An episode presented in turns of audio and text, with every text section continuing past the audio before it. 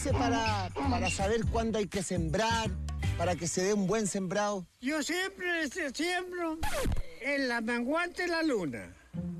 En la menguante la luna. la, pues la menguante a mí ya me macolla la planta. ¿Cómo? Y, y me da buen fruto. ¿Y sus 12 hijos? Mira, dice que yo fa falliera. Así que Ahí nos acaba la le cuenta. tiramos el juego de la unicoca, al que le toca. ¡No le toca! Partiendo un poco, quizá introduciendo lo que no es el podcast, sino lo que ha sido este año 2020, que queramos o no, ha sido un año que nos ha dado muchas sorpresas y quizá para muchos han sido más o menos malas. Pero a pesar de que quizá el año tenga como tintes un poco grises, sí ha servido para recordar lo que hemos hecho en años anteriores y experiencias que a- al día de hoy no se pueden hacer y una de ellas son los viajes que son el tema principal de lo que nosotros queremos tratar. Por eso el nombre de nuestro podcast, que es La vida en ruta. Nuestra intención es entregar recomendaciones para los que serán sus futuros viajes, sus futuras estancias en, en camping y cómo hacer de todo eso algo más llevadero. Porque querámoslo o no, viajar tiene sus dificultades, tiene sus malos momentos, y lo que yo quiero entregarles por mi parte es mi experiencia como scout, que he acampado en distintas partes de Chile, en lugares muy fríos, muy áridos, sin comida, sin agua. Y creo que a través de mi experiencia puedo entregar ciertos datos para que su vida acampando y su experiencia sea un poquito más llevadera. Voy a dejar con Francisca Pincheira. Hola, como dijo mi compañero, mi nombre es Francisca. Yo soy estudiante de periodismo. Ingresé este año 2020, caótico 2020. Eh, bueno, mi experiencia en viajes ha sido a través de mis pies. He recorrido parte de Chile eh, mochileando con amigos, familiares. Y yo más que nada les voy a contar y les voy a compartir mi experiencia, lo que hice, lo que no hice, algunos tours astronómicos que tuve la oportunidad de conocer, también para el sur algunas actividades que hice. Y más que nada eso, contarles más o menos lo que yo viví. Y eso yo ahora lo voy a dejar con mi compañera Isabela Yangileo. Yo voy a hablar sobre recomendaciones de libros, de lecturas que se pueden em, realizar eh, durante los viajes, sobre autores o uno que otro libro, depende de los gustos personales igual. Y básicamente eso. Ahora los dejo con mi compañera Javiera Cárdenas. Hola, eh, soy Javiera Cárdenas, tengo 20 años, igual que mis compañeros estudio periodismo en la Universidad de Concepción.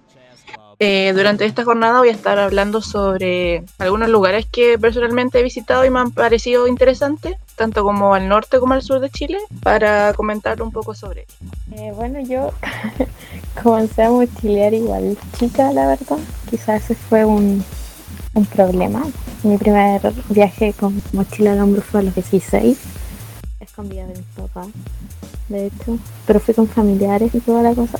Y mi primer recorrido fue hacia el norte, porque la mayoría quiere ir al sur y yo en realidad siempre me ha gustado como la astronomía, el cielo y había escuchado mucho que para allá eh, las estrellas se ven muy muy bonitas y hay observatorios que, vale la pena visitar. Eh, mi primer recorrido fue en el Valle de la Luna, que se puede llegar por Atacama. Y hay muchos tours astronómicos en esa parte, incluso muy cerca de eso queda el Cerro Paranal o el Cerro Tololó, la silla, que sirve mucho para, para observar las estrellas. O también son lugares donde tú puedes ir a observar eclipses. El eclipse pasado, varias de esas zonas se llenaron cuando cantaban el himno nacional. De ahí empezó todo mal.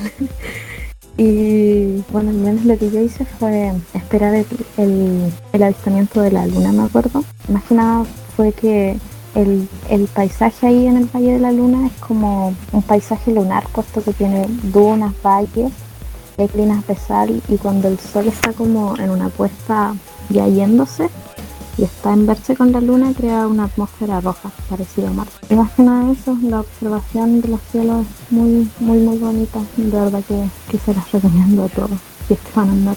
Oye, y eso de mochilear tan chica, yo tengo como 19 años y mis papás todavía ni me dejan hacerlo. ¿Y a Por ti ¿Qué eso- te dijeron? Por eso me escapé. ¿Y después que te retaron o qué onda? Es, bueno, me comuniqué con ellos como dos días después porque ellos pensaban que yo estaba en, en la casa de unos tíos. Y les dije dónde andaba, en realidad les mandé como una foto. Y, pero igual andaba con primos más grandes, así que no, me rataron, pero valió la pena. Lo más relacionado que tengo como salir a mochilear fue una vez que fui a hacer trekking como a Chillán. Fui con mi papá, pero igual como que, como que no. No lo volvería a hacer. Pero mochilear, eh, onda, la gente es buena onda como para parar de o qué onda. Como lo, que igual yo creo que a mí me llevaron porque era chica, entonces ves como una niña así haciendo dedo y te llevan. Me acuerdo que una de esas tardes llovió, llovió mucho y era muy raro que lloviera para allá, pero llovió. Y, pero igual siempre hay gente que, que te apaña y te ayuda con el transporte, con el peso de los bolsos, las mochilas. Así que todo genial. y en equipamiento onda hay que ir como súper ligero, hay que llevar como... No, la ropa ojalá tienes que ir con la ropa adecuada porque por ejemplo ahí en el Valle de la Luna el, la tierra se calienta mucho y si no tienes un calzado adecuado lo más, probable es que quedes sin zapatillas así que igual hay que ir bien bien preparado. Por mi parte, yo no, me, no sé, a los lugares que he ido como que me subía al bus y llegaba nomás. Ahí me iba a acampar a cualquier lado. Pero total nosotros teníamos como la, la facilidad de que íbamos con muchos adultos. Pero sin embargo, que íbamos con adultos, ellos no hacían mucho por nosotros. O sea, nosotros teníamos que llegar ahí al camping y armar nuestras carpas, seleccionar los lugares. Eso es como uno de los primeros errores que comete la gente, que llega a cualquier lado y arma su, su rincón, digámoslo así, que es como el hogar que uno se arma cuando sale a acampar o cosas así. Comúnmente no hay que hacerlo tan cerca del agua. Sí, la idea es tener cuerpo celeste cerca para estar hidratado, pero no tanto como para contaminarlos. Se recomienda como unos 200 metros o algo así, porque si no, uno puede tirar como aceite y eso se va a filtrar para las napas o para el río. Eh, siguiendo con eso, el lugar no tiene que haber muchas piedras y si no, hay que hacer, sé que los más entendidos en el tema para cachar, que es la operación rastrillo, que es básicamente limpiar tu lugar y armar tu carpa en el lugar que limpiaste, porque si armas la carpa en un lugar donde hay piedras y después te acuestas encima de una piedra, claramente no va a ser nada cómodo. También, bueno, es bastante obvio, yo creo que muchos saben que hay que ir bien preparaditos para salir a acampar. Onda, no lo que se ve en la tele, llevar como marshmallows, cosas así, sino llevar como kit, lo que puede ser un siempre listo que le decimos nosotros en Scout, que es como un- una mochilita así chiquitita, como para poner todo lo que uno pueda llegar a necesitar ante cualquier emergencia, que comúnmente son como emergencias de se me rompió el pantalón o necesito un poco de agua, una venda, cosas así. ¿Y alguna vez fue como alguna situación en donde se les haya olvidado algo importante, no sé, alguna barrita de magnesio para el, para el fuego o alguna experiencia así? A ver, quizá no tan así porque nosotros éramos muy minuciosos con temas de acampar, pero sí anécdotas bien cuáticas de nosotros cuidando gente. Porque Scout, al menos en la unidad intermedia, funciona como por un sistema de jerarquías. Cada tropa, que era la unidad intermedia, se divide en cuatro patrullas y la patrulla tiene un guía, que digámosle que es como el papá. Y en una actividad nacional que se hizo, un jamboree, yo tenía bajo mi cargo a un niñito que tenía epilepsia. Lo descuidamos una vez y le dio un ataque de epilepsia en la carpa. Y ahí se armó el medio chavo. La cosa es que después el, el niño lo llamó a enfermería y volvió en la noche solo. Llegó como a las 12 y se acostó debajo de una mesa. Nadie que lo acompañara. No. Y ahí llegó un jefe scout y lo pilló y lo retó. Pero, uy. Y después gritó mi nombre y nos llevó como dos kilómetros le- lejos para retarnos así súper cuático por la responsabilidad que significa cuidar niños en situaciones así. Porque nosotros, si bien somos los encargados dentro de lo que es el- la tropa, ellos son los encargados legales de los niños. Y cualquier eventualidad que le pase a ellos puede llegar a armar una situación bastante grave en juzgados. Pero eso no, no, como que, o sea, siempre se nos quedaban cosas. ¿Sabes? Fue como un descuido de, de- se me olvidó que existía el niño porque puede llegar a pasar, uno se preocupa de muchas cosas. Pero de ahí a cositas que se nos puedan llegar a haber quedado, no, no siempre muy importantes o se podían suplir por eso que dices tú de una barrita de magnesio para el fuego, como que nunca lo habíamos visto, como que nosotros prendíamos fuego así como se ve en la tele con una... Sé, con una, un palito, otro palito y, como la fricción, sacaba ahí la ceniza, sacabas yesca, que la yesca es como cualquier tipo de material que sea de rápida combustión, comúnmente es en los árboles, que es como una barba así como verde. Y eso prende súper rápido, si no, de tu mismo pantalón tú puedes como rasgarlo, sacar la pelucita y eso prende súper, súper bien. Y bueno, importante para acampar es armar una muy buena mochila y distribuir bien los pesos, porque también hay que caminar harto para llegar a los sitios donde uno comúnmente hace camping. Yo recuerdo que una vez armé muy mal mi mochila y terminé como 10 días de campamento muy adolorido y como que no fue muy agradable. También cuidar los procesos de clorificación del agua. En lo personal, yo me tiraba al río y tomaba agua y como que a mí nunca me, me dio como miedo tomar agua directamente a pesar de la de lo poco recomendado que está. Porque le tenía más miedo como a, tomar agua clorada mal. Recuerdo un campamento que fue el 2017 que fue como súper como afectado porque esos años si no mal recuerdo hubieron muchos incendios forestales acá en Chile. Nosotros estábamos como en medio de, de todo eso. En suma estaba la mitad de la gente como infectada con un bicho en la guata. Entonces estaban como la mitad muertos, la mitad deshidratados y como un 10% de andábamos como de lo más bien. Sin embargo, el campamento tuvo que terminar porque teníamos riesgo de que se nos quemara el, el bosque. Eso también hay que tener muchas precauciones en los lugares para hacer. Igual los temas que ustedes han tratado eh, son como muy prácticos para las personas que van a viajar. De diferentes maneras, como la Fran que fue a mochilear y da sus consejos. Eh, yo por otro lado quería comentar sobre algunos lugares que he podido visitar eh, eh, y que por experiencia lo recomendaría al 100% para hacer recorrido en Chile. Porque muchas veces las personas como que sueñan eh, viajar al extranjero y cosas así y no se dan cuenta que aquí tenemos como lugares súper lindos como por ejemplo que mm, no sé a muchos lugares han sido como cata- catalogados internacionalmente como por ejemplo en la en una de las guías más importantes de viajes del mundo Lonely Planet en el 2018 catalogó a Chile como el mejor destino aventura. Y claro, porque Por ahí como- en Chile, perdón que en- se da mucho este tema como de la endofobia, de valorar muy poco lo que está dentro del país y siempre está como esa costumbre de proyectarse uno como chileno más afuera que dentro de, su propio territorio, siendo que uno apenas conoce como de 20 kilómetros a la redonda, que es como muy bien lo dices tú, que comúnmente más desde afuera se reconoce lo que nosotros tenemos dentro, muy poca gente o al menos en mi caso fue así, que yo no, no conocía las Torres del Paine, sino como hasta los 15 años cuando la vi en un cuaderno.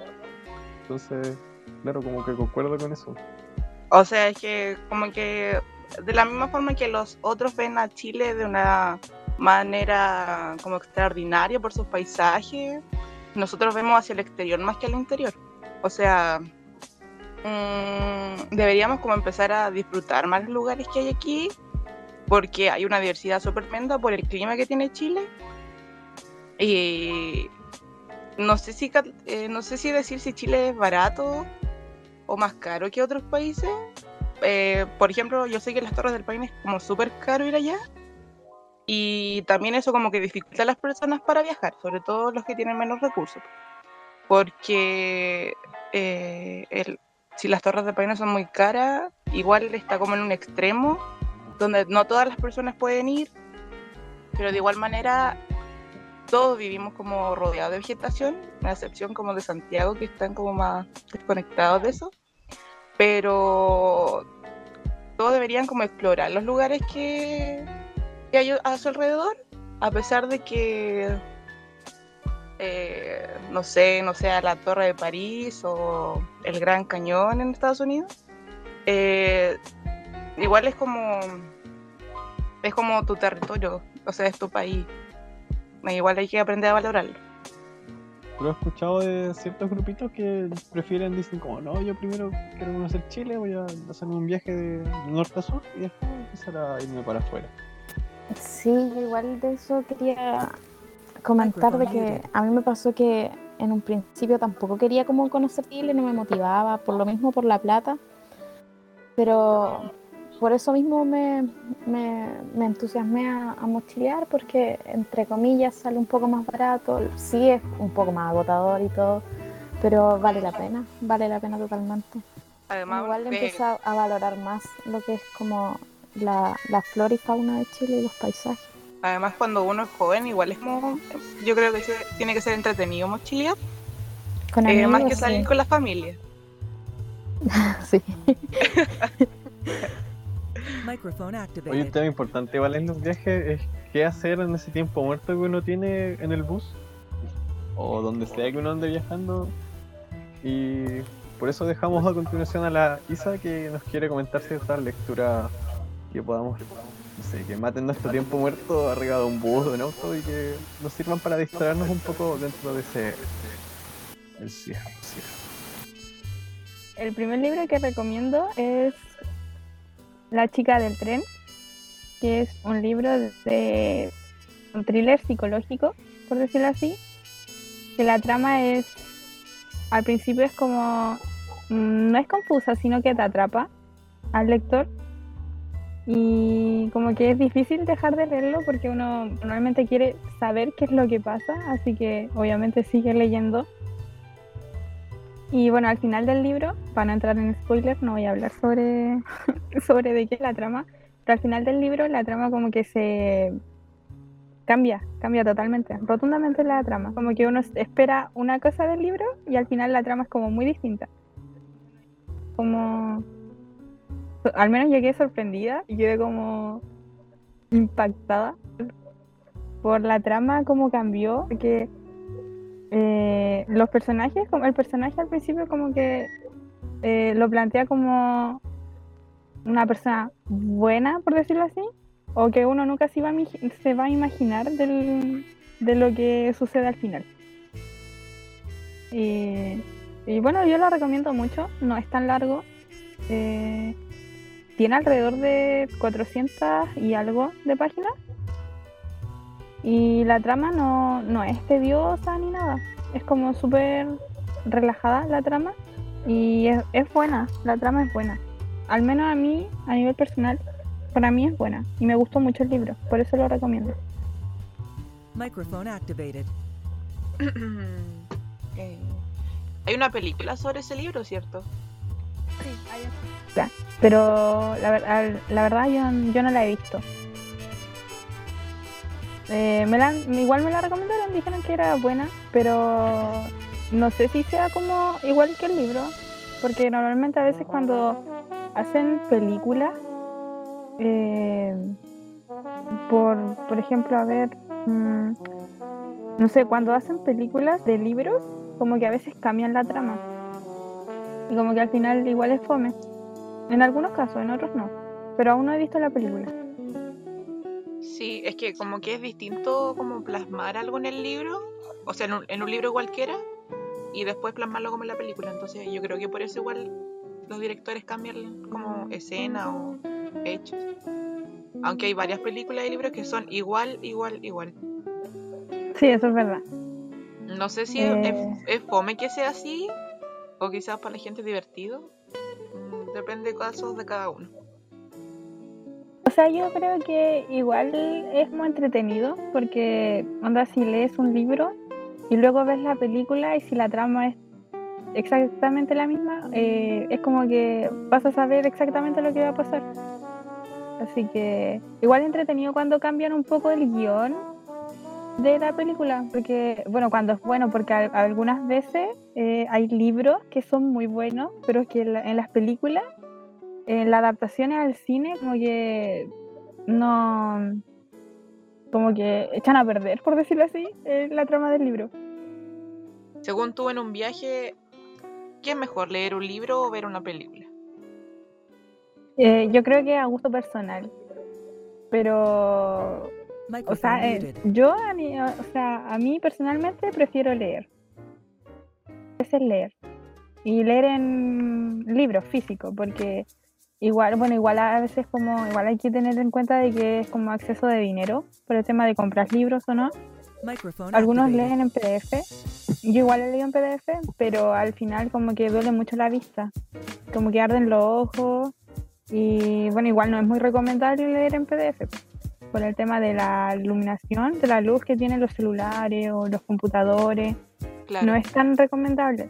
Así si no es como un, un artefacto específico para leer, eh, igual puede hacer mal a la vista. Sí, exacto. Sí, así que yo recomiendo los libros. Pero son más accesibles los PDF. Aunque igual hay que considerar que en internet no se encuentran todos los libros. Por ejemplo, hay algunos libros que uno los puede comprar en físico, pero eh, al, al buscarlo en internet no, no están. O solo aparece una parte. Y tampoco es recomendable eso porque como que uno queda a la mitad del libro y queda como con la incertidumbre de qué es lo que pasa después.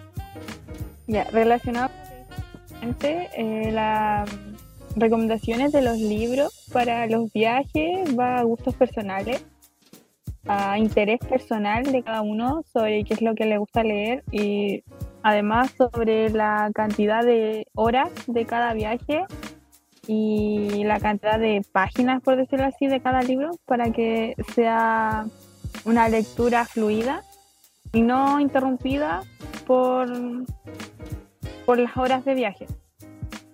Y bueno, no sé lo que tenga que decir al respecto mi compañera sobre esto para finalizar la sesión de este podcast. Bueno, y por último, nos queda agradecerle a todos los oyentes que se tomaron el tiempo de escuchar nuestras experiencias. Esto fue La Vida en Ruta por estudiantes de periodismo generación 2020. Se van, se van. ¡Charán! Ya, muchas gracias. Yeah, everything goes.